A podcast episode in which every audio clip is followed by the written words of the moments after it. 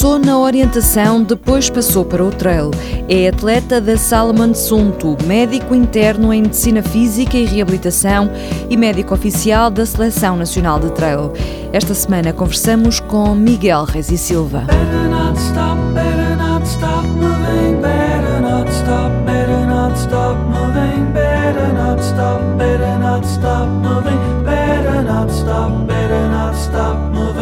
Zé Gama, a mítica prova do País Basco, que aconteceu no último fim de semana, é a par de Monte Branco a preferida de Miguel Reis e Silva. Mas isso fica para o fim da conversa, porque antes ainda vamos falar de medicina e de trail e de orientação. Comecei a praticar orientação, penso que em 1997 ou 98. Foi basicamente quando fui para o quinto ano, de escola, e nós tínhamos um papelinho onde podíamos escolher quais é eram os desportos em que nos queríamos iniciar no desporto escolar. Eu achei piada a orientação, que é isto. Fui investigar um bocado e foi assim que comecei. Comecei no desporto escolar. Na altura, lá em Torres Novas, onde eu sou, havia equipas muito dinâmicas. Conseguimos ir aos Mundiais de Desporto Escolar em 2002. Nessa altura, consegui ser vice-campeão do mundo de desporto escolar em orientação e a partir daí entusiasmei-me e foi por aí fora. E esse entusiasmo vem de onde? O que é que a orientação tem que cria esse entusiasmo? Primeiro, é um desporto onde o pavilhão é sempre diferente, ou seja, cada terreno terreno é sempre diferente. O Alentejo não tem nada a ver com a Serra da Estrela ou com o litoral ali na zona da Marinha Grande.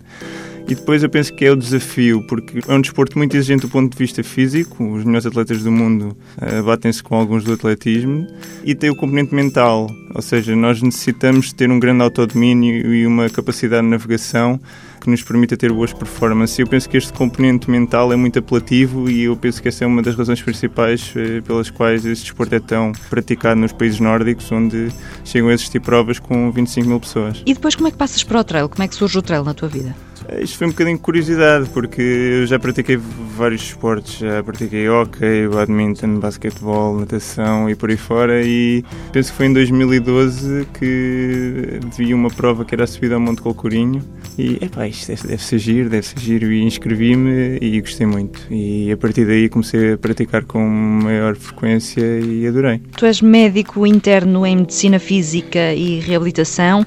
É difícil fazer eh, o equilíbrio entre a medicina e o atletismo? Por exemplo, eu agora, desde o último ano, dois anos, eu mudei um bocadinho a minha abordagem ao desporto. Já não penso tanto no resultado, mas penso mais em divertir-me. E uma pessoa que tem o palmarés que tu tens consegue pensar efetivamente assim? Assim, ou no momento em que está em prova já entra com aquele bichinho competitivo? Não, isso foi um bocadinho o mindset que eu tive a fazer. Há muitos atletas que quando acabam a sua carreira dizem ok, nunca mais vou tocar neste desporto e eu saio em altas. Eu optei, ok, eu divirto-me com isto, se não ficar em primeiro, fiquei em sétimo, décimo, vigésimo, eu divirto-me na mesma. Portanto, a minha abordagem vai ser esta, eu vou continuar a praticar este desporto e, e vou-me divertindo. Mas foi difícil mudar esse mindset? Foi um bocadinho, foi um bocadinho, porque uma pessoa depois vê pessoas com quem nunca perdia na vida e depois começamos a perder e vemos, ah, começamos a ficar tristes. Mas eu acho que isso é um bocadinho uma mudança do chip para, ok, eu não estou aqui tanto para competir, mas estou aqui mais para desfrutar e eu desfruto se não estiver nos lugares cimeiros. Mas o que eu tinha a dizer há pouco era que eh, eu mudei muito. Eu chegava numa altura da minha vida em que treinava duas vezes por dia. Atualmente treino por volta das seis, seis e meia da manhã, quatro, cinco vezes por semana. E o que eu te posso dizer é que se eu não treinasse nada, em termos de organização de tempo, eu não noto grande diferença no fundo dia a dia, porque quando nós não treinamos, às vezes também começamos a desleixar-nos um bocadinho com o tempo e outras coisas que, se calhar, também não são tão importantes, acabam por ocupar esse espaço do treino. E posso dizer que eu não notei assim tanta diferença para quando não treinava nada para agora. Tu foste médico oficial da seleção portuguesa no Campeonato do Mundo de Trail Sim. no Jerez. Como é que foi essa experiência? Tiveste muito trabalho? Houve muitas situações complicadas ou não? Houve algumas, eu penso que aquelas que existem sempre. Eu acho engraçada toda esta situação, porque todos aqueles atletas, a maior parte deles já competi com eles, são no fundo amigos. Poder juntar a vertente da minha outra componente de vida, da medicina, a esta vertente desportiva, para mim dá-me um gozo imenso. E há situações, pequenas situações até que são facilmente resolvíveis, em que esta perspectiva de atleta e de médico, quando se juntam, dão situações engraçadas. Queres dar algum exemplo? Lembras-te de alguma história que possas contar? Posso dar exemplos de coisas tão simples como uma atleta dizer que tem uma dor no pé muito específica, identifica-se qual é que é a estrutura que está lesionada ou que está inflamada e que basicamente, ok, isto aqui é porque olha para as tuas sapatilhas. Tu costumas usar as tuas sapatilhas assim porque estão extremamente apertadas e tens que as apertar aqui porque eu sei que isso também já me aconteceu a mim. E são coisas, no fundo, não vêm nos livros, mas que, desta forma integrada, são engraçadas. Ou seja, a tua experiência como atleta também ajuda no terreno nestas situações. Definitivamente, claramente. Houve uma situação no campeonato, a Sara, que foi a melhor portuguesa, acabou a prova a rastejar. Tu, inclusivamente, escreveste um artigo de opinião eh, para a TSF sobre isso. Para quem não leu, eu lanço a pergunta: porquê é que rastejam os atletas na linha da meta? A verdade, a verdade é que ainda não sabem porquê. Existe uma entidade escrita, que é o colapso associado ao exercício, que normalmente se dá após passar a linha da meta, ou seja, o atleta vai a correr, para, porque já passou a meta e colapsa. E basicamente pensa-se que isso seja por uma diminuição do retorno venoso, portanto, os gêmeos são uma importante fonte de retorno venoso ao coração. Para os gêmeos, o sangue não chega à cabeça e o atleta colapsa. O que acontece é que muitas vezes isto também se dá na linha da meta. E porquê é que isto daria especificamente na linha da meta? A verdade é que não se sabem porquê. Uh, os atletas começam a camalear, começam a chegar o tronco para a frente, a rastejar e basicamente isto são tudo tentativas involuntárias de fazer chegar o sangue ao cérebro. Não sabem porque é que isto acontece, mas há quem hipotetize que seja por uma diminuição da atividade do sistema nervoso simpático que faz a vasoconstrição quando o atleta vê a linha de meta antevê que vai terminar o esforço, relaxa um pouco e, portanto, isto acontece. Vê-se muita gente que passa rapidamente de provas curtas, às vezes pessoas que nem corriam e que num instante têm como objetivo fazer provas de três dígitos e que têm muito essa ambição de passar rapidamente para provas muito longas. Não só como atleta, mas também como médico, como é que tu vês esse fenómeno? Infelizmente acontece muito frequentemente.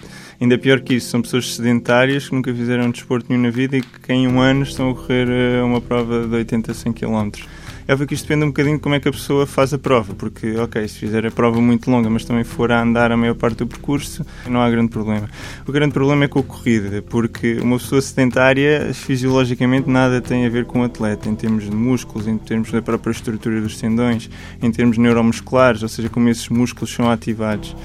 E o que acontece, infelizmente, demasiadamente frequentemente, é que as pessoas se iniciam muito rapidamente, começam a pôr volumes de treino muito elevados, portanto, de uma forma muito precoce, e, portanto, não têm uma estrutura eh, musculoesquelética para aguentar este treino. O que acontece é que se lesionam, lesionam-se, passam a não conseguir desfrutar do próprio desporto, começam a ficar desmotivadas e, de repente, saem e abandonam e nunca mais se vêm.